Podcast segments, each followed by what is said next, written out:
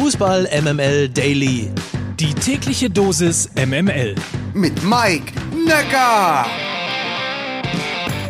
So, und schon wieder eine Woche zu Ende. Heute ist damit Freitag, der 4. März. Guten Morgen zu Fußball MML Daily. Das ist euer Lieblings-Fußball-News-Service aus dem Hause Fußball MML. So, wen haben wir denn heute zu Gast? Schon wieder Lena Kassel. Guten Morgen, Lena. Guten Morgen, Mike. Mann, ich dachte, du freust dich immer, wenn ich hier bin. Ich freue mich auch. Ich wollte nur ein bisschen sozusagen kokettieren. Na, eigentlich okay. zeigen, dass ich mich wirklich freue. Das, das ist, ist aber, gelungen. Das macht man irgendwie, ist glaube ich andersrum. Umgekehrt Tag hieß das früher immer. ich fühle mich trotzdem sehr herzlich willkommen. Das ist schön. Das sollst du auch, denn wir haben ja einiges zu besprechen. Schließlich ist heute schon wieder Freitag und das wiederum bedeutet die MML Daily Fragen an den Spieltag. Dann geht es nämlich heute Abend schon los mit Arminia Bielefeld gegen den FC Augsburg. Das ist ein typisches Sechs-Punkte-Spiel. Ich wollte es einfach mal gesagt haben. hast du vollkommen recht, denn wenn man auf die Tabelle guckt, bedeutet dieses Spiel der Tabellen 14. und das ist Bielefeld mit 25 Punkten, empfängt den Tabellen 15. den FC Augsburg mit 23 Punkten, sprich der FCA könnte also mit einem Auswärtssieg an der Arminia vorbeiziehen. Ja, ich würde sagen, Betonung liegt auf, liegt auf könnte. Ich finde also Arminia momentan oder in dieser Saison zu Hause auf der Alm extrem stark. Ich kann das untermauern mit sechs Heimspielen äh, ungeschlagen ähm, und zwei Siege, zuletzt auch äh, 1 zu 0 gegen Union Berlin gewonnen. Und das wird, glaube ich, verdammt schwer für die Augsburger, da was mitzunehmen. Die Fans werden da sein, es ist wieder erhöhte Zuschauerkapazität möglich, das Flutlicht wird an sein, Kulisse wird also stimmen auch wenn ich sagen muss, der FC Augsburg hat es gegen Borussia Dortmund am vergangenen Wochenende gut gemacht, stark verbessert, sehr viel kompakter gestanden. Die haben ja auf eine Dreierkette umgestellt gegen den BVB, ähm, Udo Kai, Oxford und Joveleo. Ich hoffe, ich spreche ihn richtig aus. Das hat gut funktioniert. Markus Weinzel hat, glaube ich, auf der Spieltags-PK jetzt gesagt, na ja, das Spiel wird jetzt nicht durch das System entschieden, sondern durch die Haltung der Spieler, so hat er es gesagt. Hat er natürlich recht und trotzdem glaube ich, dass diese drei da hinten, ähm, die alle groß gewachsen sind, werden diese quirligen Spieler wie ein Patrick Wimmer oder ein Masaya Okugawa vom Bielefeld, werden sie an ihre Grenzen bringen, weil sie einfach körperlich überlegen sind. Und trotzdem, und ich habe es ja angesprochen, die Kulisse wird ähm, Prunk sein. Ich glaube, die Bielefelder werden ähm, auch, weil sie ein bisschen besser spielerisch agieren können, eben mit solchen quirligen Spielern wie Wimmer und Okugawa, glaube ich, werden sie das Ding gewinnen. Ich tippe 1 zu 0 für die Arminia. 1 zu 0, ein knappes Ergebnis, auf jeden Fall für mich als Ostwestfale. Ich gucke mal gerade nebenbei so auf die Tabelle, dann hätte man 28 Punkte, ist alles im Konjunktiv, aber das wäre, also es gab, sagen wir mal so, es gab Saisons, da hat das schon mindestens für Platz 16 gereicht und ist dann natürlich schon mal mit äh, dann fünf Punkten Vorsprung auf Augsburg und stand jetzt äh, ebenfalls dann auch auf Hertha. Schon mal ein Brett, würde ich mal sagen, für Arminia Bielefeld. Das auf jeden Fall. Und wenn du noch auf die anderen Partien guckst, wer da so am Wochenende spielt, da spielen auch relativ viele Konkurrenten, die unten sind äh, gegeneinander. Stuttgart gegen Gladbach zum Beispiel so. Und wenn die sich dann wieder Punkte nehmen, ne? Also davon, also wenn du da am diesem Wochenende drei Punkte holst, dann ist es, so wie du gesagt hast, auch wirklich ein Sechs-Punkte-Spiel, weil eben relativ viele Mannschaften aus dem unteren Tabellendrittel gegeneinander spielen werden. Dann haben wir um 15.30 Uhr am Samstag ein sehr interessantes Spiel. VfL Wolfsburg gegen den ersten FC Union Berlin. Der eine Verein mit, der andere Verein ohne Max Kruse. Ja, natürlich. Das, das wird dieses Spiel bestimmen. Das wird unter dem Stern Max Kruse stehen.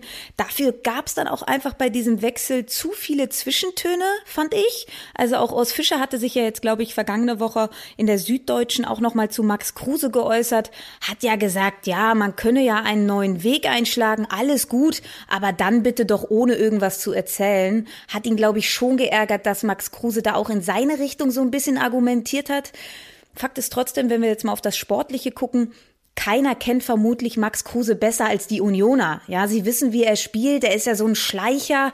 Er bewegt sich sehr gut in Räumen, die irgendwie kein anderer außer ihm zu sehen scheint. Und bei dem Spiel hat Kruse aber auch die perfekte Bühne, um vielleicht ja doch mal so einen kleinen Seitenhieb in die Richtung von Fischer zu geben.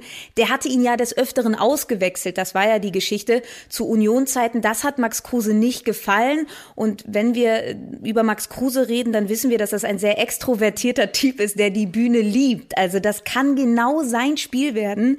Gibt ja übrigens auch Vereine, die eine vertragliche Vereinbarung festlegen, dass Spieler kurz nach dem Transfer nicht gegen den alten Club spielen dürfen. Das hat Union vehement abgelehnt, haben gesagt, sie haben noch nicht mal einen Gedanken daran verschwendet. Ich glaube, das werden sie nach diesem Spiel bereuen.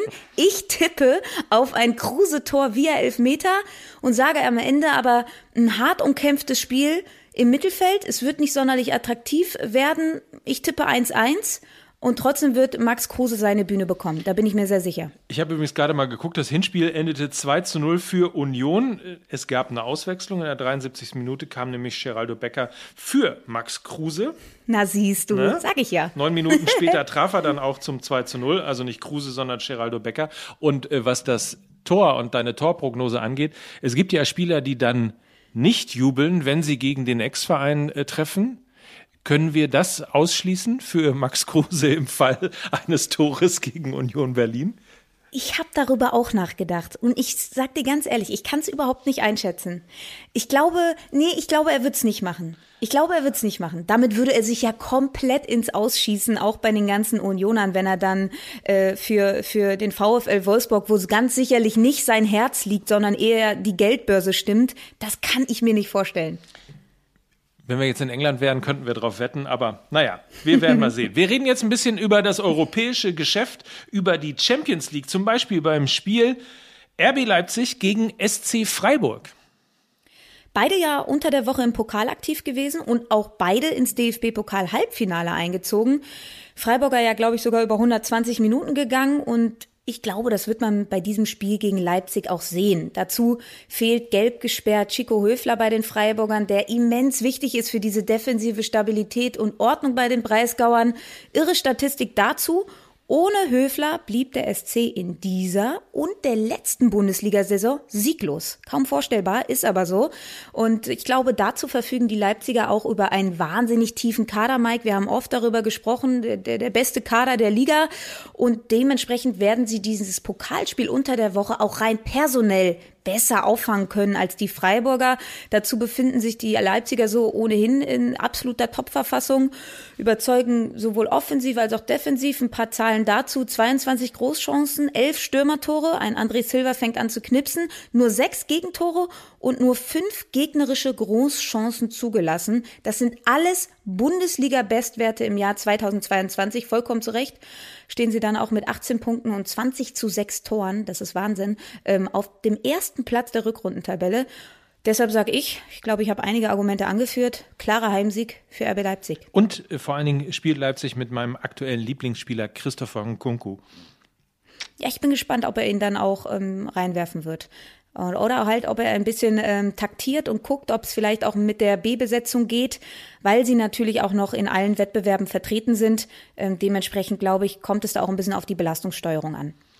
Wir haben ja gesagt Champions League. Ich gehe mal davon aus, ich weiß nicht, wie du es liest, äh, aber ich würde mal sagen, der FC Bayern ist für die Champions League in diesem Jahr auch qualifiziert, also für die nächste Runde. Insofern haben die Champions League nicht so sehr im Kopf, aber Bayer Leverkusen, das ist der Gegner. Und wir sagen in guter alter Fußball-MML-Tradition, Warum nicht mal Leverkusen? Warum wusste ich, dass genau diese Überleitung von dir kommen Weil's wird? Ich hab's kommt. geahnt. Ja, natürlich.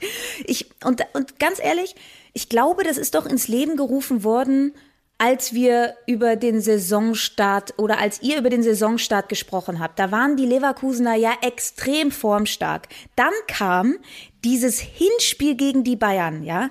Das war eine Lehrstunde für Bayer Leverkusen man hatte sich so viel von diesem Spiel versprochen. Das weiß ich noch ganz genau, weil die Leverkusener waren wirklich in, also enorm formstark und man hat sich endlich mal darauf gefreut, wenn sie das Ding jetzt gewinnen, dann gibt es doch endlich mal wieder einen anderen Meister als Bayer Leverkusen. Naja, guess what? Als Bundesliga ist halt auch Äh, genau, als Bayern München. Und guess what? Nach 37 Minuten stand es 0 zu 5 für Bayern.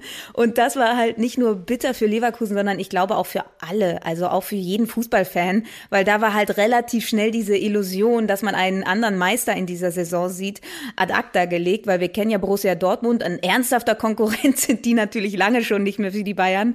Dementsprechend, warum nicht mal Leverkusen? Wir alle haben es gefühlt und Aktuell sind die Leverkusener ja auch wieder sehr formstark. Äh, Glaube ich, 16 Punkte jetzt in, im Jahr 2022.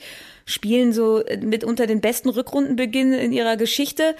Und, das gehört auch zur Geschichte, die Werkself liegt in der Rückrundentabelle vor den Bayern. Die Bayern liegen da nur auf Platz 15 und ich glaube, im Vergleich zum Hinspiel hat sich die Elf von Ceoane weiterentwickelt. Sie sind ein bisschen cleverer geworden. Sie spielen nicht nur diesen Highlight-Fußball, der teilweise auch sehr naiv war. Da steckte noch ein bisschen Peter Bosch in den Leverkusenern.